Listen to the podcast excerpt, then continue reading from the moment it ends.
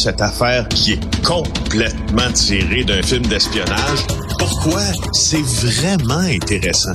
On peut pas dire l'inverse. Donc, la drogue, c'est non. Un journaliste d'enquête, pas comme les autres. Félix Séguin. Félix, dans le temps des fêtes, entre Noël et le jour de l'an, j'étais en République dominicaine et je suis allé à l'aéroport de Punta Cana et en lisant le texte aujourd'hui dans le journal, euh, c'est assez fréquent d'ailleurs. Tu vas présenter à JE un reportage là-dessus, ce qui se passe à l'aéroport de Punta Cana. Wow! Oui, oui, non, non. L'aéroport de Punta Cana, pour faire l'aparté avec ton propos, là, c'est un aéroport privé qui est situé dans une ville entièrement privée, qui est Punta Cana, euh, qui appartient à des riches investisseurs euh, comme Oscar de la Hoya, comme Marc Anthony, le chanteur, et qui est en partie livré euh, à des narcotrafiquants très puissants. Maintenant que ça, c'est dit, l'histoire qu'on va vous raconter ce soir, Richard, moi là, je, te le jure, là, lorsque j'ai entendu parler de cette histoire-là la première fois, euh, je suis tombé en bas de ma chaise, puis je me suis dit, il faut absolument aller documenter ce qui se passe en République dominicaine. Histoire il y a un groupe d'hommes d'affaires de l'Ouest canadien qui s'adresse à la compagnie, toute petite compagnie torontoise, Toronto Airlines. Elle possède qu'un avion, un CRJ-100, donc un biréacté, un jet.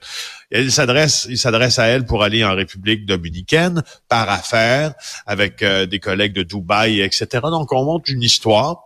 Euh, les passagers, l'équipage arrivent là-bas. Quand vient le temps de repartir de Punta Cana, regarde bien ce qui se passe. L'équipage, euh, ils sont cinq là, dans l'équipage. Il y a le pilote, il y a le copilote, il y a un technicien d'entretien, il y a deux agents de bord. On reçoit un message que la soute avionique est mal fermée. C'est quoi la soute avionique? C'est dans le ventre de l'appareil, là, sous le nez, on y accède par l'intérieur. C'est là où il y a des éléments essentiels à la navigation. Euh, tu vois des ordinateurs qui permettent la redondance, des ordinateurs de bord, etc. Des câbles hydrauliques. Bref, c'est un endroit stratégique. Puis là, ça peut pas être ouvert. Alors, le technicien sort et va regarder sur le tarmac de l'aéroport de Punta Cana ce qui se passe. Et là, on découvre des sacs de sport noirs. Et là, plus ça va, plus on comprend que ça fonctionne pas du tout l'affaire. Il y a 210 kilos de coke dans ces sacs-là. L'équipage a aucune, l'équipage, c'est pas des gens qui sont, ils savent pas, ils sont pas criminalisés. C'est pas des gens qui euh, ont des relations avec des criminels non plus et ils se disent, faisons la bonne chose, dénonçons tout de suite, tout de suite. Appelons la GRC, Hein, on a ben un bureau de liaison ben d'ailleurs à la GRC en République dominicaine. Appelons les autorités locales, qui est la Direction nationale de contrôle des drogues, et avertissons-les de la découverte. On vient de découvrir 200 kilos de coke. On peut pas faire autrement que dire, écoutez, ça marche pas. Alors, écoute bien ce qui se passe. La police arrive. Plutôt que de faire une enquête approfondie pour savoir ce qui s'est passé, on prend l'équipage, on les jette en prison et on leur dit c'est vous, les co-conspirateurs dans ça, puis c'est vous qui avez amené la drogue et qui, qui, avait, qui voulait partir avec cette drogue-là pour l'exporter. En prison, ils reçoivent des menaces de mort parce qu'ils viennent de dénoncer un complot. On leur retire leur passeport.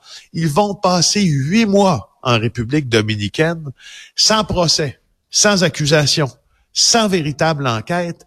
Et là, à un moment donné... Attends, mais ils, sont, ils sont combien de gens là dans l'équipage et des passagers ils là, qui ont passé? Cinq, cinq dans l'équipage et ils sont sept passagers. Alors, les douze personnes ont passé huit mois en prison en République dominicaine. Oui, exactement. Pour les passagers, il y en a qui ont réussi à sortir avant. Je te reviens un peu plus tard avec les passagers parce que pour eux, c'est moins clair qu'est-ce qu'ils font dans cette histoire-là. Mais on sait que l'équipage n'a rien à se reprocher. L'équipage est jeté en prison. C'est huit mois. On leur retire leur passeport et à un moment donné, on les assigne à résidence en disant vous allez attendre ici la suite des procédures. Comme je te dis, pas de procès, pas d'accusation, pas d'enquête, pas de comparution. Et Écoute, il faisait l'épicerie avec des gardes armés, il se cachait dans des planques, il devait avoir des gardes autour d'eux, il faisait l'épicerie avec des gens qui avaient des mitraillettes, complètement débiles.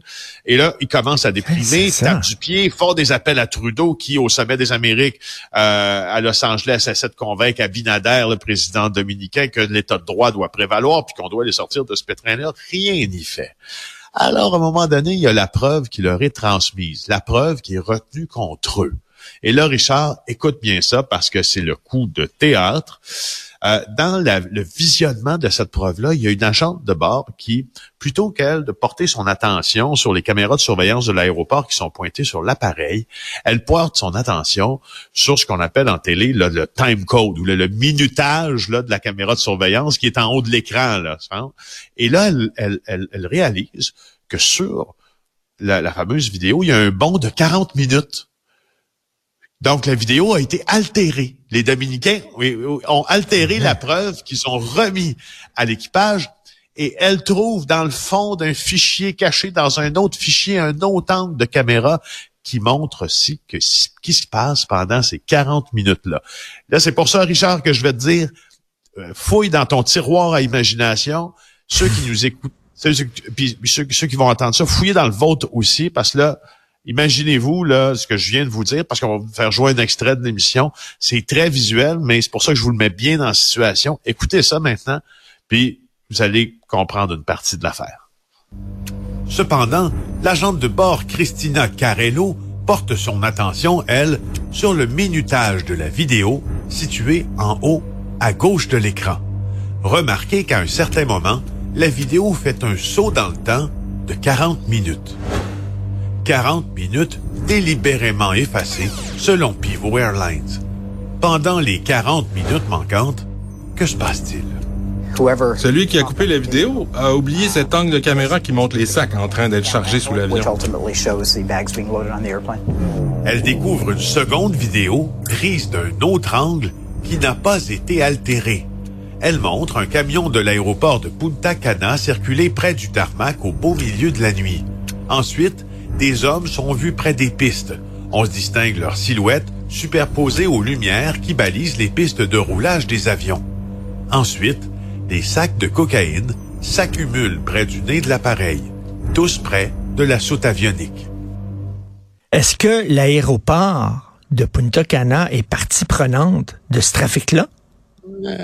Il y a de fortes possibilités que des officiels de l'aéroport de Punta Cana qui font partie de ces complots-là. Ben voyons Non, non, je te le dis, Richard. Et puis la personne que tu entendais parler dans l'extrait, c'est le pilote de l'avion. Ils ont été libérés en décembre dernier. Moi, je me suis rendu à Punta Cana pour faire ce reportage-là. Je lui ai parlé. Et, euh, et, euh, et j'ai parlé aussi à des, euh, à des sociologues dominicains, des criminologues dominicains. J'ai parlé aussi à des soldats de la marine qui sont chargés d'arraisonner les navires qui viennent transborder la cocaïne en République dominicaine. Écoute, moi, honnêtement, je ne suis pas certain que si ce n'est pas pour le travail ou même pour le travail, que je vais retourner en République. Ben, écoute, je me pose la question. On regarde ça à JE, c'est une véritable petite bombe. On va s'en reparler, tiens, lundi, Félix. Merci, bon week